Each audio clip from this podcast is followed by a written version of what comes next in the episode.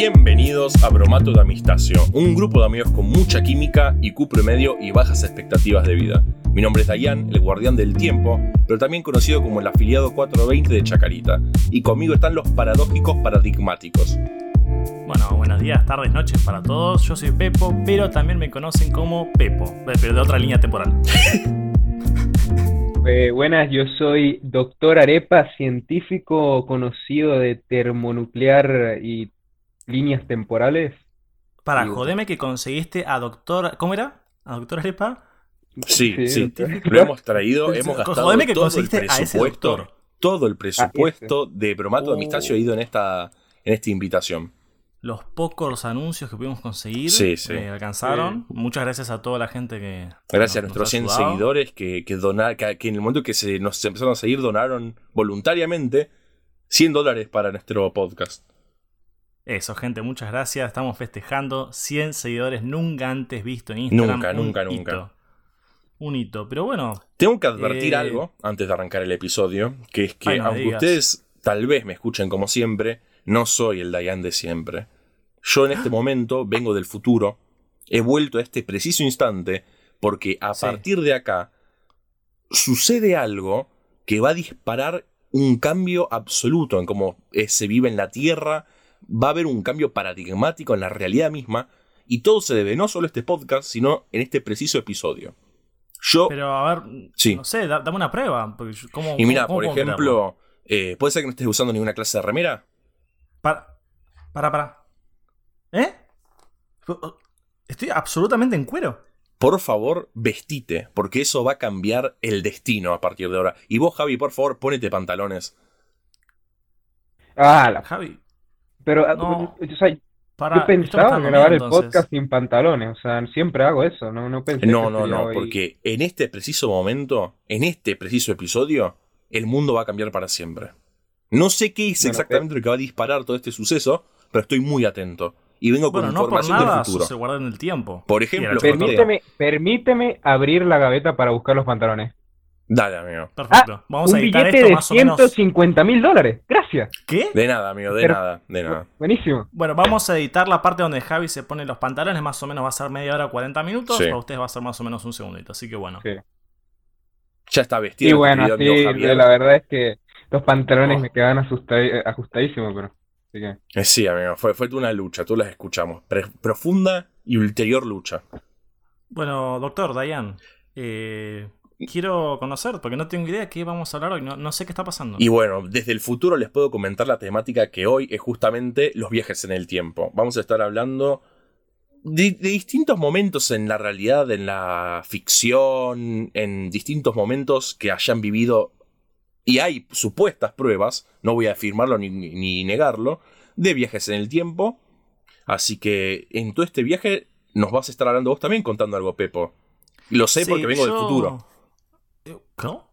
Wow. Me, me imagino eh, qué, qué don, porque me encantaría saber eh, haber estado en el futuro para saber las risas que van a tener nuestros oyentes. Jaja, gente, bromato Sí, de Pistacio. En todas las redes Eh, sociales, por favor, síganos. Bueno, yo particularmente Por voy a estar hablando de, eh, del Por déjà vu, el fenómeno del déjà vu, que eh, a mucha gente le parece misterioso. Hoy en día no hay una resolución científica como tal, así que voy a hacer una pequeña revisión de, de qué es, de qué se trata.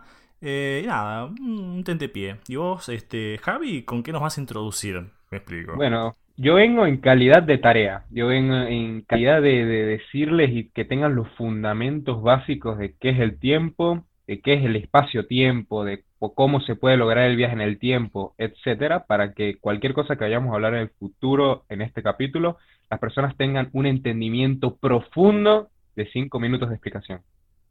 Es de esos episodios donde usted, señor oyente, tiene que tener a mano, eh, bueno, los pantalones, eso es muy importante, eh, Sí. una calculadora, lápiz, papel y otro par de pantalones, porque hace Y bastante calor, así que 200 no. Y, y 200 de, de IQ también. Perfecto. Eh, Paren, Bueno, paren, paren. Me estoy acordando de algo del futuro. Creo que Uy, no. eh, un tal Adam, creo que se rompió la remera, se tiene que cambiar urgentemente. Eso es cierto, por favor. Por favor, el, favor. el- el mundo depende de, de- de este hombre. Eh, creo favor. que, a ver, pará, a ver si lo puedo Por- recordar bien. Ah, creo que arranca Javier, si no estoy equivocado. Sí, arranco yo, arranco Es yo, es cierto. cierto, es cierto. Eh, igual tengo que acotar que, que, que en, en el viaje en el tiempo se puede perder algo de información, así que quizás no te llamas Adam, te llamas Alan o te llamas incluso, no sé, Chayanne. Andrés, puede ser, o Chayanne puede ser, incluso algo que, que, que se parezca. Así que Ese si hombre sí tiene que uno de puede romper tiene una respuesta, una remera rota, por favor, cámbiatela porque el, el destino del futuro depende de tus manos. Así que, bueno, yo voy a empezar primero sobre qué es el tiempo, qué es el espacio, qué es el espacio-tiempo. Eh, primero, el tiempo, ¿no? El tiempo, nosotros estamos al tanto de ello, es básicamente el tiempo, o sea, ¿no? Los segunditos, ¿eh? El reloj, el cronómetro. Eh, y el espacio, bueno, lo que podemos ver, donde nos movemos y todo. Entonces, que en el pasado los científicos eh, decían como que, bueno, el espacio es una cosa, el tiempo es otra cosa, de repente llegó nuestro querido amigo Einstein, ¿no? No es Eh, mío. Albertico Yo lo para los- aclaro desde ahora. Albert- Bueno, pero yo voy avisando que yo le digo Albertico porque soy, es, Albertico para los panas, ¿no? Es verdad, es verdad. Él dijo, bueno, él- quiero, quiero aclararle a la audiencia que vos sos un coetáneo de Albert Einstein. Eh, vos sos un doctor científico, más o menos Sí. unos 70 años, te mantenés Sí. bastante bien. Sí, pero que- bueno, que- que- sí, ¿cómo se mantiene, no? me Digamos que tiene el mejor 70, físico del mundo, ¿no? Dicen que luzco es 69, así que... Eh, entonces, él es- vino mi amigo Albertico y dijo, no, el espacio y el tiempo existen dentro del, dentro del mismo universo, ¿no? Como que son parte de- de- del- de- del mismo todo, ¿no? Entonces, como no, no están aparte. Entonces, él creó el concepto del espacio-tiempo, donde en vez de vivir en un universo de tres dimensiones, ¿no? Eh, que son largo, ancho y profundidad, ¿no? Vivimos en cuatro dimensiones, solo que el tiempo no lo podemos ver. Y bueno, como decía, una analogía eh, para las personas que, que oyen la física, como yo, eh, doctor condecorado en física, eh, es como un, ¿saben? Un relámpago, ¿no? Que tiene un, rayo, que es como lo que ves, así a la distancia, Sí. así, y, y que, no, ¿sí? Harry Potter. Entonces, este, y tienes el, el trueno, que es el sonido, el, ¿no? El, Ay, tengo Sí. miedo, pará, voy a buscar sí. Estoy a- temblando, gente, estoy Este, temblando. Re- les- bueno, les recuerdo que seguimos en, en Spooktober, así que, Es verdad, Oh, es cierto. es verdad. entonces, bueno, el, el, el rayo sería el espacio y el trono sería el tiempo, ¿no? Entonces, ambos son como atributos del relámpago. Juntos, el relámpago es el espacio-tiempo y, y la otra, o sea, necesitas ambos para el todo. Y esa es, esa es la analogía. Entonces, bueno, esa es la parte aburrida de, de- de la explicación de, de todo lo que es el tiempo, el espacio, el espacio-tiempo. La dejo así, eh, corta. Y ahora digo, ¿se puede viajar en el tiempo? Bueno, sí. Y bueno, yo estoy acá no. para comprobar que sí. Bueno, bueno, Dayan es cierto, Dayan sí, pero En todo caso, él sería una, norma- una anomalía. una anomalía, o sea, dejando de, de lado a Dayan, también te puedo decir que no. O sea, yo sé que Dayan sí puede, pero todos los demás es solamente por mortales, mi increíble obesidad que tiene gravedad propia. claro, exacto. Entonces, ¿por qué? Porque teóricamente sí se puede viajar, por lo menos al futuro se puede, y se los digo con seguridad, que los humanos, nosotros los humanos, no podamos tan Ah, no sé si nosotros nos consideramos humanos. No, yo la verdad, bueno, personalmente. Broma toda amistad en todas las redes sociales y plataformas de podcast. Lo Yo digo, me lo digo, lo digo. considero, yo me considero una arepa. Eh, Eso es cierto. Es cierto, Sí. realmente lo es. sí, una buena reina pepeada para los conocedores. Eh, saludos a todos mis compatriotas venezolanos. Seguro que Para me los leen, sommeliers de arepa. me leen en, en mi- en mis blogs de, de- de ciencia. Entonces, em, al futuro se puede, teóricamente se puede. ¿Por qué? Porque el tiempo transcurre dependiendo de tu velocidad, ¿no? Entonces, teóricamente, a la luz el tiempo le transcurre extremadamente lento, casi que no le transcurre. Entonces, si hipotéticamente hablando, uno fuese a la velocidad de la luz durante un año, para uno probablemente no pasó ni un minuto. Y el resto de las personas les pasó un año. Efectivamente viajaste el tiempo porque no envejeciste nada, pero ahora estás un año en el futuro. Igual la factura de la luz que te viene. Sí, horrible, horrible, No hay horrible. otro método, a, a doctor. cuidar, No, gente, deme No otro cuidar la, la factura. No se los recomiendo como método porque sí, es muy caro. La- lo hice una vez y, por eso vivo en Venezuela ahora. Y además bueno. un poquito te desintegras, ¿no? Un Sí, poquito. bueno, un poquito, nada más. Un poquito, tipo el 99.99% de, eh, de, de tu De tu cuerpo. cuerpo ahí. Sí, de tu De tu cuerpo. cuerpo. De tu cuerpo. eh, sí. O tu cuerpe, mejor dicho. Entonces, este, el, otra, otra forma es que el tiempo depende de la gravedad también. Entonces, en un planeta, para lo- los que se vieron Interestelar, ahí, ahí dijeron, sí, yo sé eso. Sí, tú lo sabes, man. Y, o woman, o woman, o men. Em, O Guoming, si O Ming. O Xiaomi. gente eh, china. Xiaomi, exacto. O Xiaomi, si eres un teléfono. Exactamente. Este, Es cierto. Eh, si estás en otro planeta donde la gravedad es mucho mayor, eh, el tiempo transcurre más. O sea, transcurre, si estás ahí, te transcurre de la misma manera. Pero afuera de ahí te transcurre distinto, porque el tiempo eh, funciona con una cosa que se llama sistema de referencia. El sistema de referencia es que una cosa lo ve desde lejos y dice, eh, allá pasa más lento el tiempo, pero si tú estás allá, allá dices, no, aquí pasa el tiempo normal. Entonces, allá pasan 5 años, pero aquí pasaron 50 años. Efectivamente, viajaste el- al futuro cuando regresas acá y solo eres 5 años mayor, mayor, mayor, mayor, y pasaron este, 50 años, ¿no? Entonces, este, esa es otra forma, es mucho más barata. Dime. Eh, a mí, porque respecto a esto del tema del tiempo, que en, en un momento futuro ya lo retomaremos también desde otras perspectivas, más filosóficas, etcétera. Pero si a mí eh, me fascina un hecho, se me, me- me parece acogedor, eh, es pensar más allá de. Porque, bueno, eh, para la gente, ¿no? Lo, lo que explicaba el doctor, ¿no? En un mismo, en, en un mismo digamos, intervalo es- espacial ocurre cierto, cierta dimensión temporal, ¿no? Eh, y en cambio, bueno, si haces como una, una ampliación más grande, en el universo hay como distintas fluctuaciones, distintos puntos donde- de, concentración donde el tiempo se manifiesta, transcurre de otras maneras más distintas.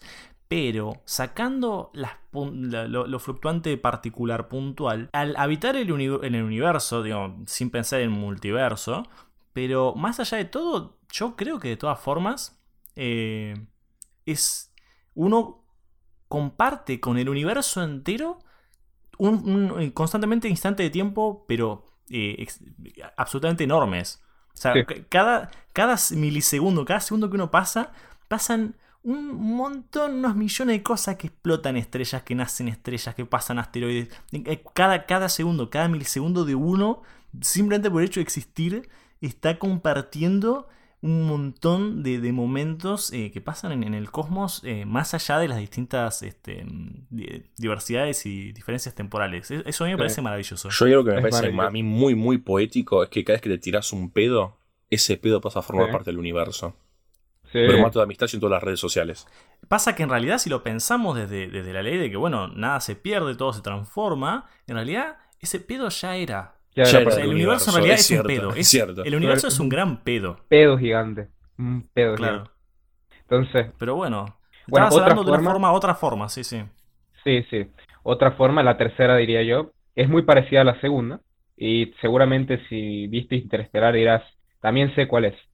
Eh, no necesitas un planeta que tenga una gravedad muy alta, porque como sabrán somos humanos y si nos vamos por un planeta que tenga 10 veces la gravedad de la Tierra nos morimos. Entonces, eh, tú quieres un planeta donde, que gire más rápido que la Tierra, porque si el planeta gira más rápido que la Tierra, también transcurre el tiempo más lento aunque en menor medida que, digamos, la gravedad, ¿no? Pero también. Entonces, si te vas por un planeta que sea muy grande, pero a pesar de que sea muy grande, tenga una gravedad donde, digamos, puedes sobrevivir, y gire como 100 veces más rápido que la Tierra, probablemente allá vivas más años aquí, o sea, tipo, allá vives tu- igual tus 40 años porque eres tuitero, aquí pasaron como 100 o más. Sí, este, era interesante ese experimento que habían hecho a lo largo de los años, de que había una, un dúo de hermanos, uno que estaba en la Tierra y otro que eh, hacía viajes al espacio, que estaba ahí trabajando en la Estación Internacional Espacial. Eh, y al final, después de varios años de, de- de esperar, ¿no? de ir haciendo mediciones, era muy, muy pequeña la diferencia, pero era muy loco ver una diferencia. Incluso, no es como que viajó en el tiempo, literal, pero eh, sí eh, sus huesos incluso eh, notaban ciertos signos de rejuvenecimiento. en, relación a su hermano. Como que él había rejuvenecido por haber estado eh, yendo a múltiples velocidades eh, en la estratosfera. No, en la estratosfera no, pero bueno. Sí, no. es, es muy loco. Sí, sí, muy, muy, muy loco. Este, todo el tema del espacio, o sea, la cosmología en general es una, una locura porque, o sea, no, usualmente decimos que en general en la física sabemos acerca del 15%, o sea, tenemos conocimiento acerca del 15% del todo, pero el otro 85% es casi todo cosmología, o sea, básicamente no sabemos nada del espacio. O sea, eh, pues que todos los días sale un planeta nuevo y dice como que, ah, eso se podía. Y así, se podía.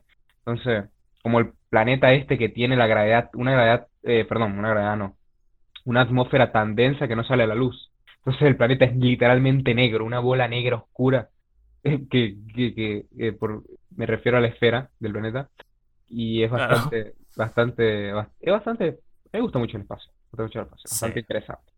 Y bueno, pero bueno, hablando de tiempo y espacio. Este, el siguiente, viaje al, viaje al pasado, porque ya hablamos del viaje al futuro, ya vimos bastante. El viaje al pasado. El viaje al pasado es muy tricky, ¿ok? Porque teóricamente para que, la, para que el tiempo esté en negativo, tienes que ir más rápido que la velocidad de la luz, ¿no? Porque, es, o sea, tipo, el tiempo es inverso a la velocidad, ¿no? Los que, se, los que sepan de matemática, vamos, mis bros, el tiempo es inverso a la velocidad, o sea que mientras más velocidad, más lento transcurre el tiempo. Entonces, si llegas a la velocidad de la luz, el tiempo transcurre cero, ¿no? Eh, y si pasa la velocidad de la luz, el tiempo pasa a ser negativo, o sea, pasa a devolverse. ¿ok? Entonces, técnicamente, si pasas un año al doble de la velocidad de la luz, transcurriría un año a la inversa. ¿Ok? Entonces estarías, tendrías que estar un año consciente de que estás pasando un año. O sea, te vas, a envejecer un año. Pero cuando salgas vas a estar un año en el pasado. Entonces técnicamente envejeciste dos años, porque cuando vuelva a transcurrir el año, vas a hacer un año otra vez un año más bien. Entonces, por eso es más tricky. También hay otras cosas como que los agujeros de gusano y tal, que dicen que probablemente también las teorías de las, de las muchas dimensiones, te puedes ir de un agujero a otra. Pregunta. Imagínate que una embarazada, una recién embarazada, pero justo salió desde el preñamiento, ahí con su macho. Con, de la preñación. Claro. Y dice, disculpame una cosa, eh, se va a lavar la cara, de repente está viajando mm, el doble de la, velocidad de la luz. El bebé que empieza a tener empieza a ir como en negativo, digamos, eh, menos nueve meses de repente. No, porque el, gracias a, a, la ciencia. Eh, gracias, gracias. Gracias, gracias, ciencia. El, el sistema de referencia respeta las cosas que ya existen. El tema si no es un caballero. Es un caballero. Entonces respeta al, al, niño porque ya el niño existe. O sea, técnicamente, como te digo, a los que están viajando a dos veces la velocidad de la luz, aparte de estarse totalmente desintegrándose porque van dos veces a la velocidad de la luz, ignorando eso, no, no le está pasando más nada porque el tiempo les estaría transcurriendo exactamente igual que en nuestro caso. Bueno, yo digo el doble de la buena anécdota. Qué buena anécdota, imagínate en la ronda de anécdotas. Sí, sí, no, o sea, ¿te acuerdas aquella vez que nos pusimos a correr a dos veces la velocidad de la luz por, un, por ah. una, una apuesta, ¿no? El que llegue más, el, al que no llega a dos veces la velocidad de la luz, eh, ¿qué apuesta? Una, una cervecita, bueno, dale, unas birras. Entonces, una birrita. Entonces, eh, sí. Y yo digo dos veces la velocidad de la luz porque por decir un número, porque realmente estoy seguro que no es dos veces la velocidad de la luz. Para, o sea, yo tipo, todo estoy lanzando números que realmente no son, pero así se comportaría para que los, los oyentes tengan una idea. Y bueno, y lo último que tengo así que decir este, son las paradojas temporales que las van a explicar mis bros eh, también, pero diré como en general, las paradojas temporales es cuando vas, viajas al pasado y alteras el futuro de una manera que el futuro ya no tiene sentido, ¿verdad? Entonces, usualmente, eh, este, estas realmente teóricamente no se pueden dar. De hecho, Einstein le huyó a las paradojas temporales cuando tuvo que hablar de viajes en el tiempo. Einstein le a mi, a mi amigo Albertito, sí, a mi amigo Albertito le, le gustaba mucho huir de cosas, porque cuando tenía que explicar también mecánica cuántica decía que la mecánica cuántica era una locura, ¿no? Y, resulta que la mecánica cuántica es como, no, papurri. Entonces, Por eso me cae bastante más al este Alberto. no, a mí Albertito me cae bien, lo que pasa es que es medio cerrado, ¿no? ¿Me entiendes? Entonces, este, él agarró y dijo, bueno, lo que yo teorizo es que si vas a viajar al pasado para cambiar algo, no puedes viajar al pasado. Literalmente dijo eso. Entonces, que si vas a viajar al pasado, cuando viajas al pasado, eh, no puedes cambiar nada. Y si vas a cambiar algo, no, no, no viajas al pasado. O sea, Sí, esa la, la- la famosa y con un nombre absolutamente simpático paradoja de, de- de asesinato de Hitler. Exacto, la en la que paradoja. básicamente eh, se plantea de que si una persona eh, bastante adinerada, que hubiese conseguido una máquina en el tiempo, quiera ir a aniquilar a Hitler para e- evitar que suceda una masacre, eh, cuando viaje en el tiempo específicamente y mata a Hitler, eh, al matarlo eh, no habría necesidad de que la una persona en un futuro tenga que crear una máquina y meterse en esa máquina para ir a matarlo, Exacto. básicamente. Entonces esa es como una de las paradojas principales que existen. Y entonces llegó un, un amigo ruso que lamentablemente, lo siento amigo ruso, yo sé que estás escuchando ese podcast, eh, tu nombre se me escapa de las manos en este momento, pero estoy bastante seguro que era algo así como Nikovich, que él es un científico bastante reconocido, por lo tanto me siento mal porque se me haya pasado el nombre, que dijo que lo que sucede es que si viajas en el tiempo, pierdes tu libre albedrío. ¿Ok? Pierdes tu libre albedrío. Si viajas al pasado, no puedes realizar ninguna acción que altere el futuro. Literalmente se te hace físicamente imposible. Solo puedes hacer acciones que no alteren el futuro. Entonces, según él, puedes viajar al pasado, incluso encontrarte con tu yo del pasado, si de alguna manera eso estés seguro que no altera el futuro. Y lo único, el único que puede estar seguro es la madre naturaleza y la, fábrica de la realidad. Eh, encontrártelo, saludarlo y hasta irte a tomar unas cervezas con él, pero no lo puedes matar. No, literalmente tu cuerpo te lo impide, no te puedes Entonces, mover, no ¿para puedes qué quisiera ir al matar. pasado? Gente, dale. Es, es como el, bueno, eh, la eutanasia mm, más cara de la historia. Entonces, eso es todo lo que tengo que dar, esa es toda la base teórica. Prometí que serían cinco minutos y los cumplí, porque yo vivo en un planeta donde minutos. sucedieron cinco minutos. O sea, en mi planeta han transcurrido solo cinco minutos. Sí, yo estaba pensando antes de transicionar a, mi pequeño tema que lo podríamos pensar como duda para que también el, el oyente piense con nosotros. eh, no sin antes dejar un like, un retweet. No se puede acá, pero inténtenlo igual. Eh, porque, bueno, uno habla de viajar en el tiempo. Pero en realidad el tiempo es una cosa muy rara porque no... Uno, uno quizá piensa el tiempo en términos de, de historia, de algo que, que se, que, algo que se inscribe, como un- la música en un disco de vinilo. Eh, es como, es como, es como alguien quizá entiende el tiempo como alguien que camina en la arena y el tiempo está en las pisadas, pero en no está ahí. Entonces es como bastante loca la idea de pensar de que ah, hubo, es como si hubiese un registro. Y si existe ese registro del tiempo, Sí, sí. eh, ¿cuánto, ¿cuántos teras está esa compu? eh? Claro, no, imagínate lo difícil que es pensar en que, o sea, en la, en la Tierra existe eso, o sea, en la Tierra es donde tú puedes, hay formas de, de ver el tiempo como transcurre. Para una mosca, el tiempo transcurre muy distinto que para una persona.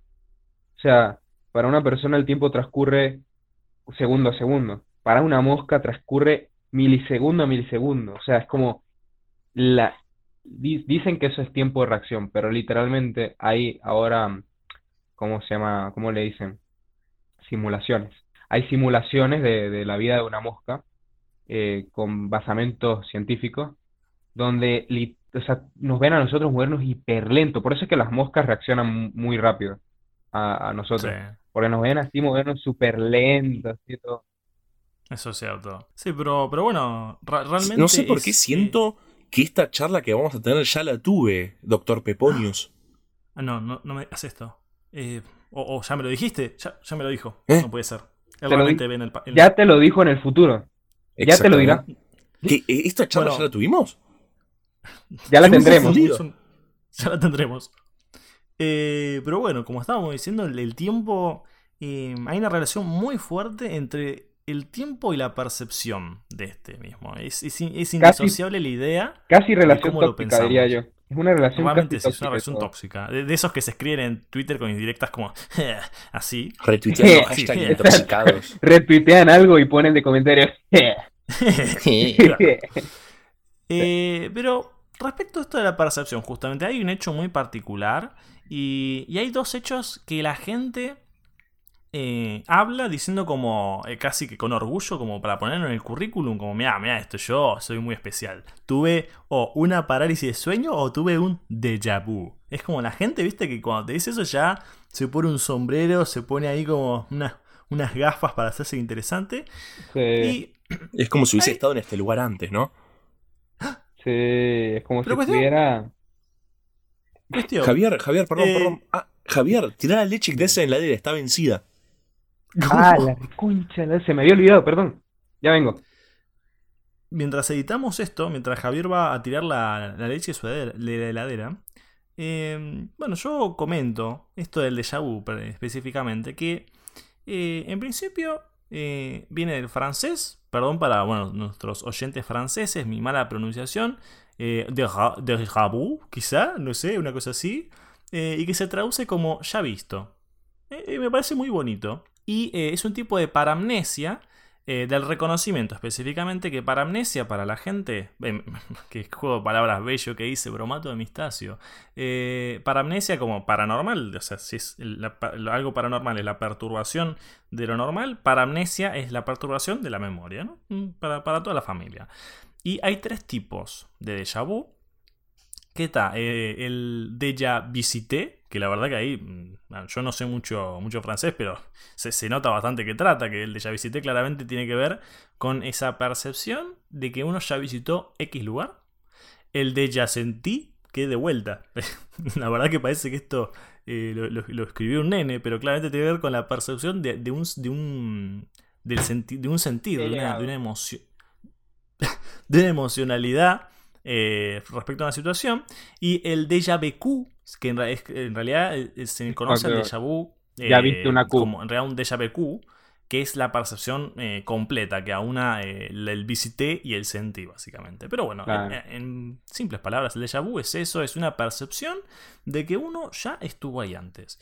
Y em, Dije que no hay una explicación, no hay un consenso científico alrededor de qué es lo que sucede, pero sí hay bastantes, bastantes hilos de los que uno se puede agarrar y tener una comprensión científica. Pero eso lo voy a dejar para el final. Primero nos vamos a divertir un poquito, vamos a recorrer un poquito lo que nos gusta, la salsa. Al- explicaciones alternativas.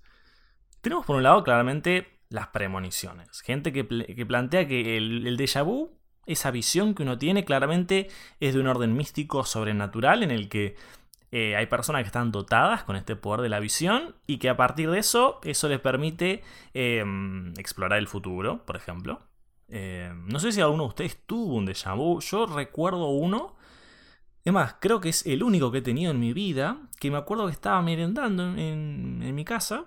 Y, y me ha pasado varias veces. Que de repente. hace muchos años que no me pasa. Pero mm, me sentaba a tomar eh, a la tarde. Y de repente sentía que estaba volviendo a estar. Como, era como una especie de limbo. En el que estaba viviendo algo de vuelta. Una especie de bucle. Y me pasó muchas veces. Y bueno, yo claramente eso lo. Lo, lo supongo, lo, lo encadeno a, a que, bueno, eh, me un siempre oráculo. ahí. Quizá fue en el, en el mu- Claro, o quizás soy eh, un, un ente sobrenatural místico. Bueno, no sé si un tengo- vu.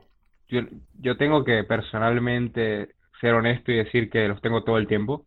Literalmente, o sea, uno vez cada 3, 4 días. Yo sueño todo el tiempo eh, y es bastante, bastante molesto. Yo siempre eh, he tenido sueños de, de que estoy en lugares, ¿no? Y bueno, o creo que tengo sueños. Yo tengo un problema con los sueños porque el 99% de las veces realmente yo no recuerdo que soñé, apenas me despierto. Entonces, creo que tengo constantemente sueños de, de lugares que visito, cosas que me pasan, pero que no me han pasado, o que creo que no me han pasado. Y luego eh, siento como que las experimento después. Y digo, siento, y digo, creo, y digo este tipo de, de- de verbos como que realmente no están sucediendo porque yo sé que es una cosa cognitiva. eh, o eso creo, porque, por ejemplo, recientemente me, me sucedió que estaba hablando con mi primo sobre algo, digamos que mm, de, del Barcelona, de fútbol, porque aquí todos somos unos fans del, Vamos, del el Barcelona fútbol, Fútbol gente, vamos. Club, Fútbol Club Barcelona, vamos. Entonces, este, estaba, estaba discutiendo con mi primo sobre una cosa y tal, y de repente, li- o sea, como que todo lo que yo le dije, sentía que ya lo había soñado al punto de que como que se me vino a la mente algo que dije en el sueño y todavía no había dicho en la vida real. Y lo dije. Y él me respondió, eh, diría yo que acordemente, porque yo sentí que él me respondió como yo soñé. Entonces, hay cierto como factor paranormal que uno puede sentir en los déjà vu, porque el cerebro, yo siempre he dicho que eso es como un, un brain fart del cerebro, ¿no? Y como decía el experto más grande en paranormal y en déjà vu, el indio, no lo soñé. Es. Sí, no lo soñé. Entonces, el, el, esto es un, un brain fart durísimo, o sea, es un brain fart durísimo. Entonces el cerebro como que trata de, de agarrar todo así como que "Eh, tengo que crear una realidad que funcione ahí, porque, o sea, tú estás viviendo tu día a día, pero tu cerebro está ahí como el mil, en los 150 Bob Esponja con todo quemándose ahí, ¡ah! buscando en la, en, en los, en los archivos, así está el cerebro en ese momento. Así creo yo que es. Sí, Bueno, yo claro. personalmente, todo este momento es un déjà vu para mí porque ya lo viví, porque vengo del futuro. Pero también Eh, yo sé que el déjà vu en realidad es todo una. el, el poder de- del doctor Mandela desde la luna que nos está dando con sus rayos intergalácticos, pasándonos de dimensión a dimensión, dejándonos ver, por razones que no entendemos, el futuro, el pasado y, por qué no, un poco de su bella sonrisa. Eso que decís eh, es, es cierto. También hay dentro de estas explicaciones alternativas están los universos paralelos que nos remontamos un poquito a eso que nombramos en su momento respecto al efecto Mandela, que en este caso Doctor habría Mandela, por favor. gente, eh, cierto, al efecto doctor doctor Mandela, Mandela. eh, que bueno, estaríamos refiriendo a, a un- dos universos paralelos en los que en uno está Mandela que murió en un momento, después Mandela que en otro momento. Eh, respecto también a estos universos paralelos, eh, también pareciera, eh, respecto también a cosas paralelas, vidas pasadas, eh, también se remite a vidas pasadas, hay gente que, bueno, cree que eh, la, la vida como tal es como una esencia que se distribuye de maneras singulares en, en cada uno y va pasando de cuerpo en cuerpo, ¿no? La- Claro. de- de- diferentes creencias lo han articulado de diferentes maneras, sea con reencarnación, con castigo, con recompensa, como sea. Eh, también, bueno, retomando un poquito lo que decía Javi, eh, otras alternativas eh, es pensar de que este, mm, este fenómeno es producto del recuerdo de sueños olvidados. Es una manera muy interesante de pensarla, pero absolutamente probablemente errónea, pero absolutamente interesante igual. Es cierto. Y después, por otro lado, también acercándose levemente con un esbozo científico está la precognición, que básicamente lo que plantea esta idea es de que los eventos que, que se ven, se eh, los eventos en sí se almacenarían en la memoria antes de que la parte consciente del cerebro eh, incluso reciba la información y la pueda procesar. Pero bueno, claramente esto ha, sido muy criticado porque bueno, eh, el cerebro realmente no sería capaz de almacenar información si no hubo una entrada sensorial en primera instancia. Claro. Por lo que...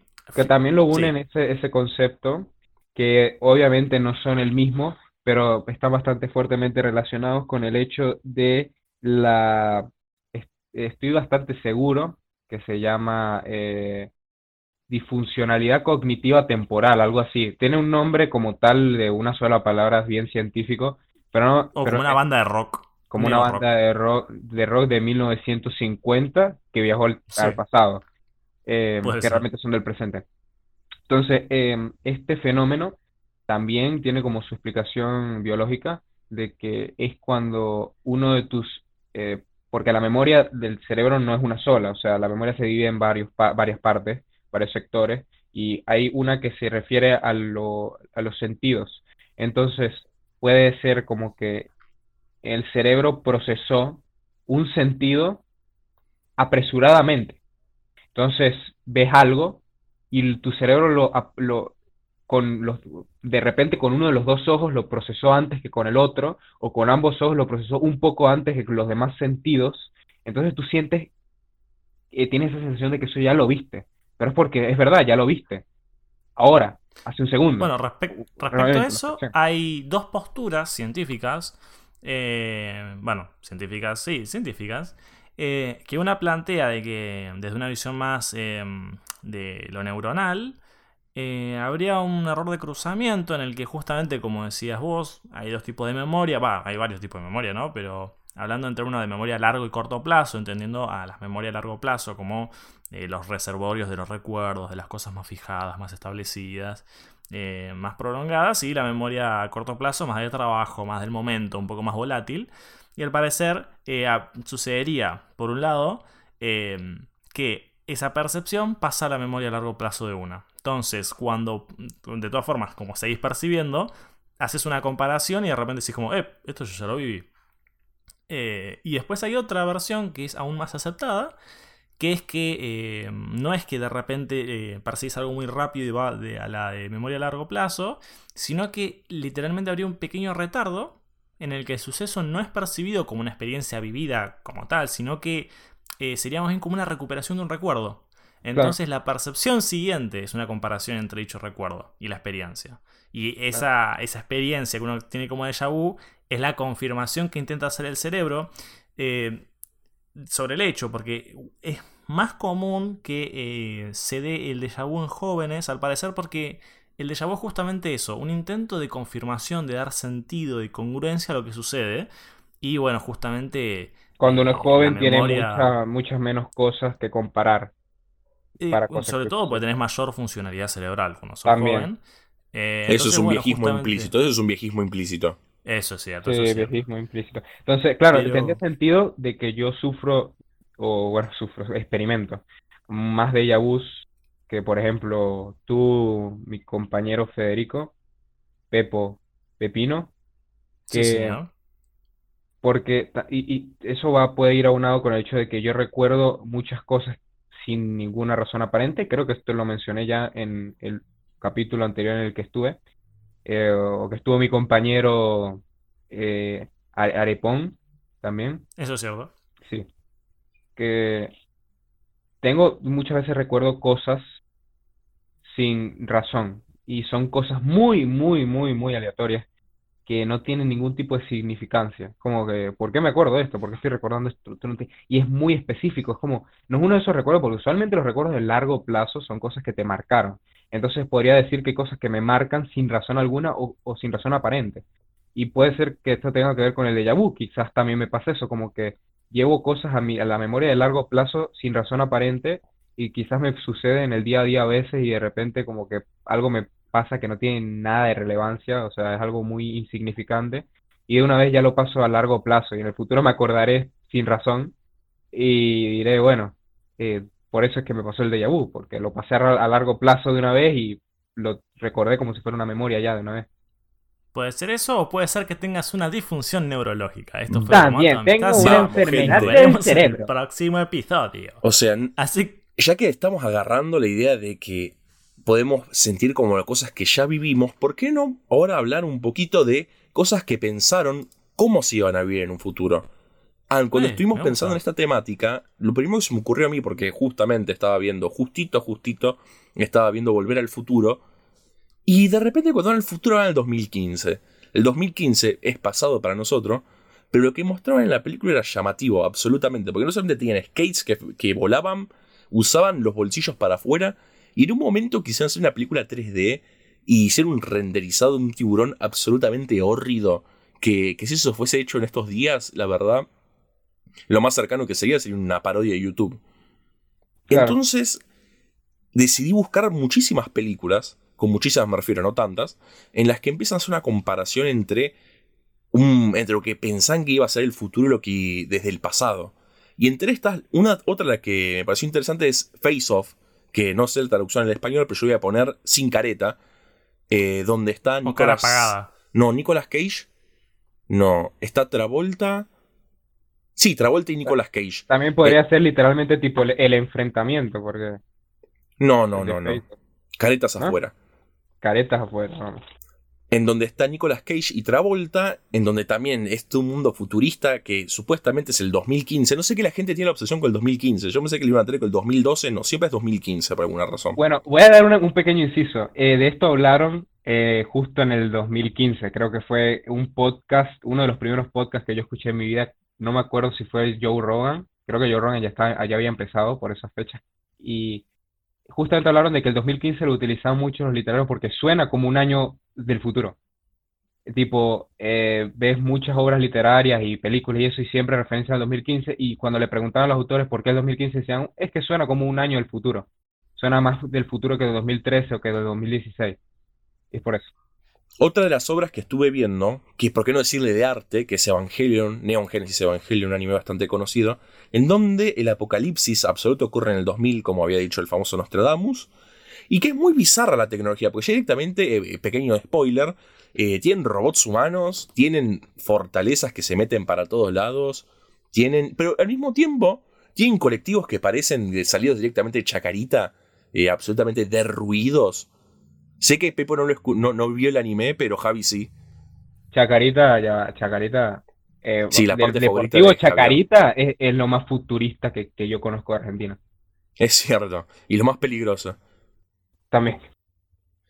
Otra cosa que también me pareció interesante entre todo esto fue el- el- las distintas películas que predecían el futuro. Como el afamado, aplaudido y muy reconocido por la academia película de Super Mario Bros. No sé si alguien lo vio en el que hay un, un gordo vestido de rojo que hace de Mario pero de una forma muy horrible y su hermano Luigi. No, Ah, como creo la que- creo que me película, alegro no haberlo visto. como Sí, la película eh, de Mega para Man. muchos mejor no haberlo visto, pero lo mejor de haberlo visto es que sabrías eh, que el atentado del 9-11, porque en un momento de la película, por razones que son incomprensibles, de repente explotan las torres gemelas. Entonces la ¿Eso en gente... qué año fue? Eh, la película fue en 1993. Uh, Y después, bueno, los famosos predictores del futuro, que ya son casi religiosos en cómo lo hacen, son los Simpsons, que predijeron 9-11, a Trump como presidente, predijeron literalmente todo. Predijeron que vas a almorzar esta noche. Y con almorzar me refiero a Pasa cenar. que después de tantos episodios, mínimo tenés que tener como 100 predicciones. ¿Cuántos episodios tienen los Simpsons? No quiero ni sacar la cuenta porque es la misma cantidad que montar nosotros, gente. Yo vengo del futuro y lo sé. Eso es cierto. Literal. Eh, lo que pasa es que, por ejemplo, lo de, lo, de mm, Trump fue, es bastante, bastante bochornoso la forma en la que lo predijeron y todo, porque hay una, recuerdo que hay una escena en el show donde él va bajando unas escaleras eléctricas y alguien, tipo, tiene un cartel y diciendo, diciendo algo, no me acuerdo si era a favor o en contra, no recuerdo realmente y agarrando un cartel y de repente se le cae y el cartel se cae como de lado y se mete de- y tal y, de- y vuela. Y en la serie pasó exactamente igual. Claro, hay gente que dice que esos fueron fan de la serie y de repente vieron y dijeron, va a bajar por esa escalera eléctrica, ponte en la misma posición que en la serie, yo agarro el cartel y lo suelto el- más o menos al mismo tiempo. Pero, o sea, de que, o sea, es una No me sorprendería, pero al mismo tiempo no quiero pensarlo de esa forma. Me es mejor agarrar y tener como el último bastión del futuro a los Simpsons que agarrar y pensar en los fans que hicieron eso. Es que igual es una profecía autocumplida, es una profecía en, en- en fin, porque igual sucedió, no importa por qué sucedió, de que sucedió, sucedió. Entonces, porque si en Los Simpsons dicen que el mundo se va a acabar en 2030 y de repente llega el presidente del mundo en 2030 y vio el capítulo de Los Simpsons y dice, yo voy a hacer the biggest prank in history y destruye el mundo en 2030, se acabó el mundo y Los Simpsons tuvo lo- estuvo en lo correcto, lo predijeron bien. Sí, y creo que alguien si quiere ponerse de presidente, lo primero que va a pensar es acabar el mundo para que los Simpsons lo, lo hagan. Es cierto. Yo creo que el otro gran premonitor del futuro, que esto me lo podrán debatir, pero mis razones son absolutas y científicas, es una película que predijo a los millennials. Algunos, eh, yo personalmente la llamo la Biblia, y otras personas la conocen como la, las dos películas de los gremlins. ¿Por qué? Ustedes dirán. No, no, no hay ningún año que pueda decir que es en el futuro, pero yo como gremliniano fanático sé que es el 2000. Ustedes saben Es que el punto débil de los gremlins es bañarse. ¿Y qué pasa con los millennials hoy en día? No se baña nadie. Dale, gente, un poquito de, de antitranspirante, gordo. Por favor, se lo pido. Es, Estoy de es acuerdo. absolutamente cierto. Tengo 77 días que no me baño estoy comenzando a viajar al futuro. seguramente, seguramente. El poder bacteriológico de tu piel te lleva directamente más rápido que la luz. ¿Y por qué no el doble de rápido? Y te protege. Soy radioactivo, soy radioactivo. Y a pesar de que tal vez no tenemos mucho recurso de vida, ¿ustedes qué piensan, chicos, cómo va a ser el futuro? ¿Cuáles son sus predicciones simpsonianas? Mira, yo más de pibe em, me imaginaba que, y bueno, me imagino eh, que para el futuro la, eh, poder manipular cosas con la mente, poder eh, encontrar una manera de, de utilizar la, energía mental, si se le quiere llamar algo así. Yo, me imaginaba de, más pibe eso. por ejemplo, poder manejar las cosas a partir de eso, como o proyectar sueños, no sé, cosas así. Y ni siquiera pensaba. Es loco, porque eso suena mucho más raro que, que lo que hay hoy en día, que ni siquiera se me pasaba por la cabeza, que eran las pantallas táctiles, por ejemplo. Eh, también yo imaginaba más de chico, no sé, autos volando, cosas así, pero también irrealista, porque imagínate si de por sí es difícil controlar a, los animales que conducen por, el pavimento, imagínate en el cielo, un quilombo. Imagínate un tachero ahí como una paloma. ¿Cómo, cómo, haces para caminar tranquilo sin que te caiga un tachero cuando estás caminando? Además, si de por sí un tachero es peligroso en el, en el, en el, pavimento, imagínate en picada. Este, no, no. La verdad Te va a ser una verdadera palomita, amigo, una palomita directo al departamento. La verdadera palomita. Si los, si los peatones, yo que, que, que, manejo, imagínate si es difícil estar pendiente de los peatones eh, en el tierra, imagínate en el aire. como todos los peatones ahí volando. Eh. yo no me imaginaba peatones voladores, me imaginaba autos, pero la idea de peatones voladores también me parece sumamente eh, interesante e inútil. Pero ¿qué otra cosa? es como que va en contra de la idea de ser un peatón, ¿no? es que imagínate tener que ir a hacer tener que hacer compras que está el chino a tres cuadras y empezás a volar. Le da una vuelta a la luna y después te ¿Vos, Javi, ¿qué, ¿qué te imaginabas de chico? Bueno, eh, yo te lo juro que, que, que, o sea, no es por, o sea, no, no, de verdad no, no estoy mintiendo cuando digo que lo de los smartphones yo me lo imaginaba de, de niño. Y pues yo me imaginaba que en el futuro, no sé qué tan de niño, y creo que era cuando estaban comenzando a salir los teléfonos. niño? Bueno, eh, ¿para qué digo que no? Sí, sí. Eh, cuando salieron los teléfonos de, de tipo que ya eran mínimamente inteligentes, ¿Vos o los teléfonos? Yo. Eh, los, un poquito de humor Tenían infrarrojo y tal, entonces yo decía Ay, qué copado eso. Sí, sí. Y ya yo tenía una computadora y decía, algún día yo creo que las, las computadoras van a ser del tamaño de un teléfono. Y ya, ya lo son. O sea, ya, ya las computadoras son del tamaño de un teléfono y se llaman teléfono. Bueno, pues yo que os aprovecho y le haces un juicio a Apple, a, su, a, Huawei, a Xiaomi, Huawei. Eh, y por si le paso los números de la lotería, ¿no? Al público, así puede, ya que predecir, ¿no? Lo digo brevemente, lo digo brevemente. Apple, Samsung, BAT, Xiaomi, Huawei, Google, OnePlus, Good, listo. Eh, Absolutamente literalmente, Súper eh, lo que pasa es que los teléfonos Apple son demasiado sobrevalorados y el que tenga un teléfono iPhone en este momento en sus manos, no, o sea, de verdad no tengo ningún problema con eso. O sea, no, no, no se lo discuto. Si te gusta Apple, está bien. Pero como teléfonos están sobrevalorados. Si te gusta la marca y la apoyas y lo que sea, está bien. Pero un teléfono Apple de mil dólares trae los, las mismas prestaciones y hace las mismas tareas con la misma velocidad y con la misma eficacia que un teléfono que Xiaomi de, de 400 dólares, que es menos de la Es increíble cómo eso va atado a cómo yo veía el futuro y cómo lo pienso, ¿no? Yo te iba a decir, ¿qué, prestaciones tenía el futuro para vos? Sí, sí, para mí el futuro tiene prestaciones muy particulares que va a ser exactamente igual que ahora. El teléfono yo era creo que en el futuro, Yo creo que en el futuro, eh, o creía yo en el futuro, que a ver, estoy bastante seguro que la otra cosa que yo pensaba era, ah, claro, y eso todavía lo pienso ahora, todavía no ha ocurrido, y todavía lo sigo pensando ahora, y desde que tengo 13, 14 años, yo estoy convencido de que de aquí al 2060, y es por ser, eh, por, por ser modestos, de aquí al 2060 ya debe haber vida humana en otros planetas. viviendo, viviendo, full time, de aquí al 2060. Mínimo la luna, mínimo. Gente viviendo en la luna. Y bueno, y como yo iba diciendo, en general, yo la verdad creo que no va a haber muchos cambios. Creo que va a haber uno, uno que otro cambio en lo que sería salud, la gente vivir hasta los 130 años, pero más que eso no, no creo que vaya a haber mucho futuro distinto. En general siento como que la tecnología no se prestó. Igual desde chiquito también siempre fui una persona muy alegre como soy ahora y siempre pensé que iba a ser todo bastante igual. Cuando dices en el futuro, ¿qué tan en el futuro te refieres? 2100. dos, tres años. O sea, ah, yo, les, conté que soy del futuro. Yo en realidad tengo 2000 años. Ah, bueno. Entonces ya te estás haciendo trampa. Pipo, Pipo, Pipo. Sí. Sacaste la media derecha. No, justo tiene la cara, no lo puedo creer. Me salvaste la vida, tío Dayan. Gracias, sobrino o nieto. No sé, no importa. Entonces. Podría ser ambos, realmente. Y bueno, si, si viajo suficientemente en el tiempo, lo podría lograr. Bueno, es como Fry, que Fry era su propio abuelo. Es verdad.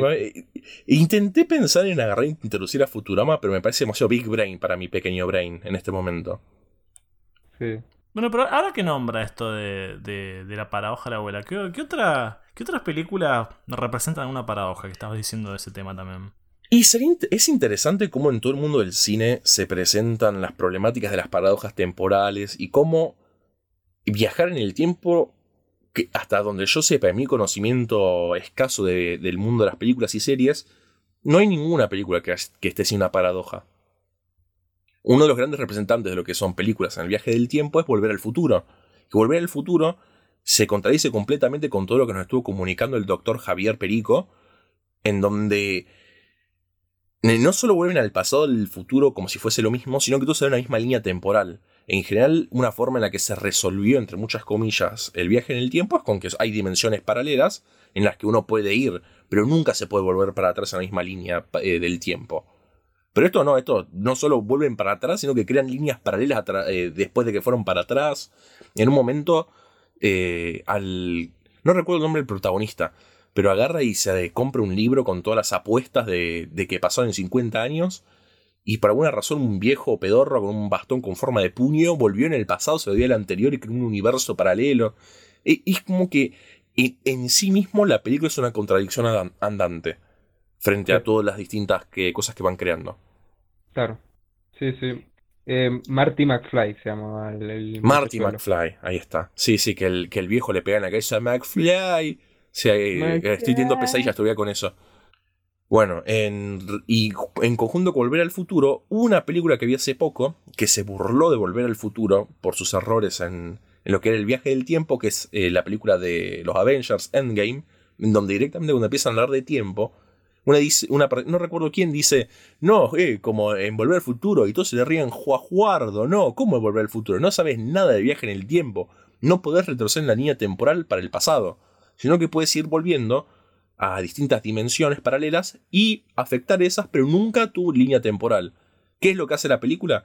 Agarra, van a otra dimensión y deciden volver a su pasado y afectarlo completamente. Así que es otra película que nuevamente, eh, sin entrar en mucho spoiler, genera todo un efecto cadena paradójico a través de, de un solo personaje que básicamente hace lo mismo que volver al futuro, solamente que más complicado.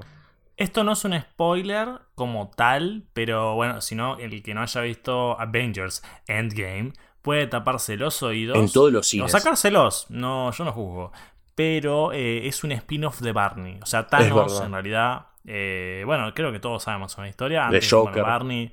Claro, Por bromitas, como se dice popularmente. Claro, Barney eh. estaba ahí jugando con sus amigos, Barney y sus amigos, pero fíjense que después Barney ya no tuvo más amigos eh, porque bueno, lo que ustedes saben, viajó en el tiempo y bueno, se quedó pelado y por eso no tuvo más amigos. Sí, el tema es que saben que Barney hace esta emoción cuando, cuando, cuando se emociona de que salta con un pie y luego con el otro. Él, trató de, le iba a chasquear con una mano para desaparecer a la mitad de sus amigos porque tenía demasiados amigos. Hizo esta emoción y chasqueó con una mano y después con la otra sin querer y chasqueó con las dos, entonces acabó con... E inventó la chacarera en ese momento. Sí, también. Es verdad. Pero sí, proseguida, y por favor.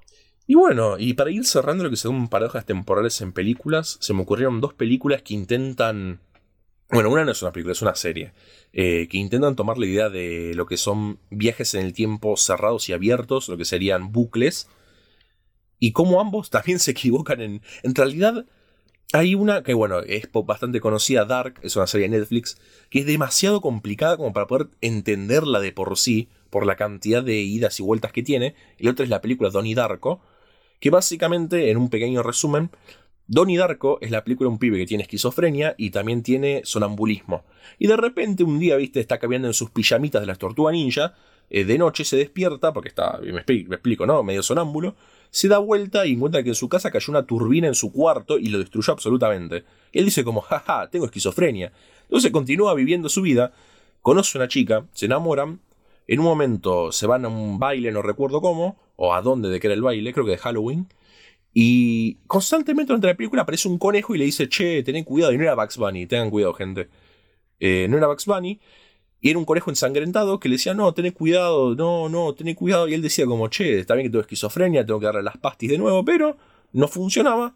Y de repente se encuentra con que su novia es atropellada por una persona disfrazada de este conejo, que muere también en el choque, y vuelve de nuevo al principio, en, su, eh, cuando despierta eh, sonámbulo. Entonces decide románticamente agarrar, dejar que la turbina le caiga en la cabeza. Él muere, nunca conoce a la novia, entonces la novia nunca es atropellada. Entonces es como una película que tiene un bucle abierto donde la persona puede tomar una decisión. Claro. Es como el día de la marmota, básicamente. Exactamente, exactamente. Mientras que Dark no, no, no puedo explicarla porque es absolutamente complejo intentar decirlo.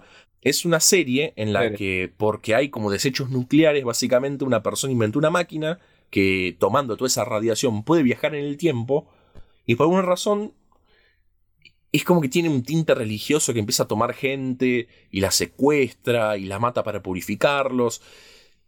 El, tema de la serie, lo que más quería tomar es que a pesar de que las personas viajan en el tiempo para cambiarlo, ese momento en el que ellos viajan en el tiempo para atrás y ellos lo intentan cambiar, en realidad es lo que lleva al futuro.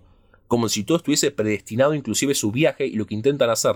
Es un bucle que se repite constantemente, pero siempre está cerrado porque sus acciones están predeterminadas. Claro, es como un bucle que está cerrado y la única forma de salir de ese bucle es realizar lo que el tiempo quiere que realices, que es viajar en el tiempo y hacer eso. Exactamente. Y eso serían básicamente las mejores formas de ver las paradojas temporales en películas y series que yo encontré. O que yo pude entender, aunque eh, sea.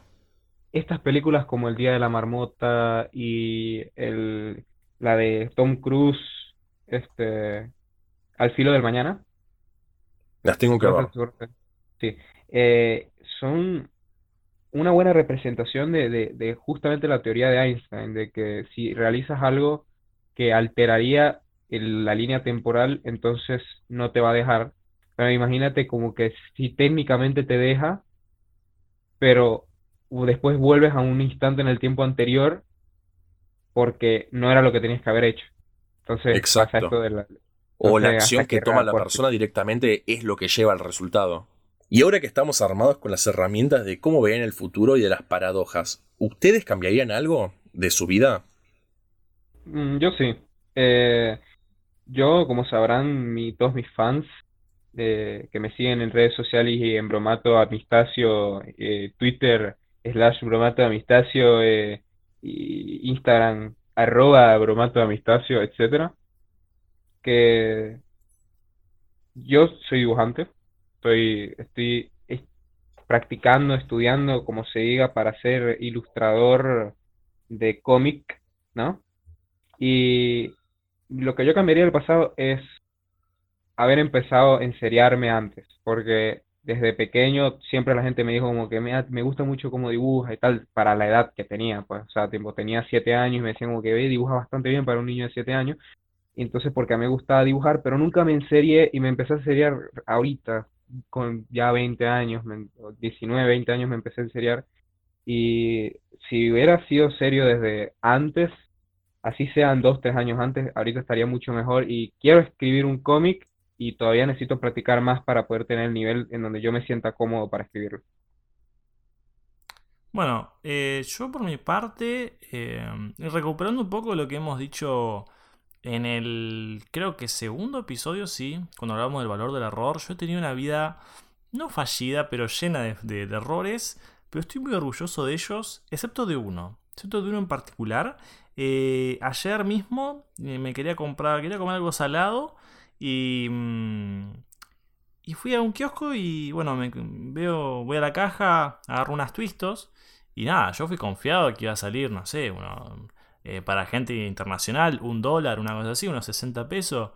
Eh, y cuando va, me dice 95, hermano. No me dice hermano. Disculpame. Y yo dije, no te la puedo creer. Yo estaba por ir al día a comprar unas papas día. Y nada, estaba ahí en el baile, tenía que seguir bailando y compré las twistos y estaban ricas, pero para mí que no valió la pena, así que eh, teniendo en cuenta el peso del poder de poder viajar en el tiempo, yo volvería atrás y me compraría unas buenas papas día. Y que tu hermana te haga eso, tipo, te toma 95 pesos hermanar, tómalo. No, no, terrible. horrible. Yo lo, lo, que haría es viajar en el tiempo y que ya no seamos hermanos. Y así me, me, me, evito todo ese tema de los twistos.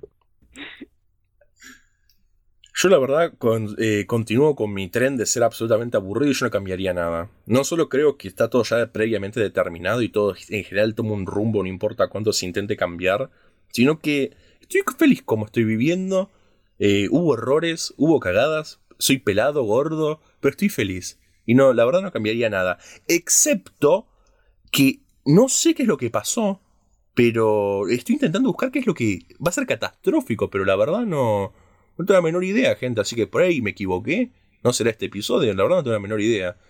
Pero bueno. yo no, sé qué pasó, pero por mi lado me despido. Yo soy Pepo de otra línea temporal. Espero que tengan buenas tardes. Los, los quiero. Ay, qué dulce. ¿Vos, Javi? Eh, yo, yo soy Javi, como sabrán, eh, porque acaban de decirlo. Y también me despido con un gran abrazo venezolano, que son como los abrazos en otros sitios, pero en Venezuela. Eso es cierto. Tiene mucho sentido. Saludos y hasta la próxima. Y bueno, gente, recuerden seguirnos en todas estas redes sociales, eh, nos pueden escuchar en todas las plataformas de podcast, y ya lo están haciendo, nos están escuchando, así que muchas gracias. Ah, pa, espera. E, eso se me ocurre, ¿no? Que es como... ¿Me, permiten? Sí. No sé, ¿Qué pasa, siento, siento como una idea, como una idea simpática. Sí. Porque nosotros estamos buscando que la gente nos siga, tener como más, más interacción y bueno, hay que tocar no sé, la verdad que pienso que tuve una muy buena idea porque tenemos que estar en relación con la gente. La gente se tiene que sentir identificada con nuestros temas, con lo que hablamos, ¿o no? Y sí. y, y, no sé, yo lo tiro. Pero, ¿qué, ¿qué nos une como población, como humanos? ¿Los genes? Las medias, las medias. hay medias de todo tipo. Hay medias largas, medias cortas, medias de lana, eh, los, los, soquetes. Eh, me parece me, parece buenísimo hacer un, podcast entero de medias. Para. No, no sé qué les parece. Para, para, para. ¡No!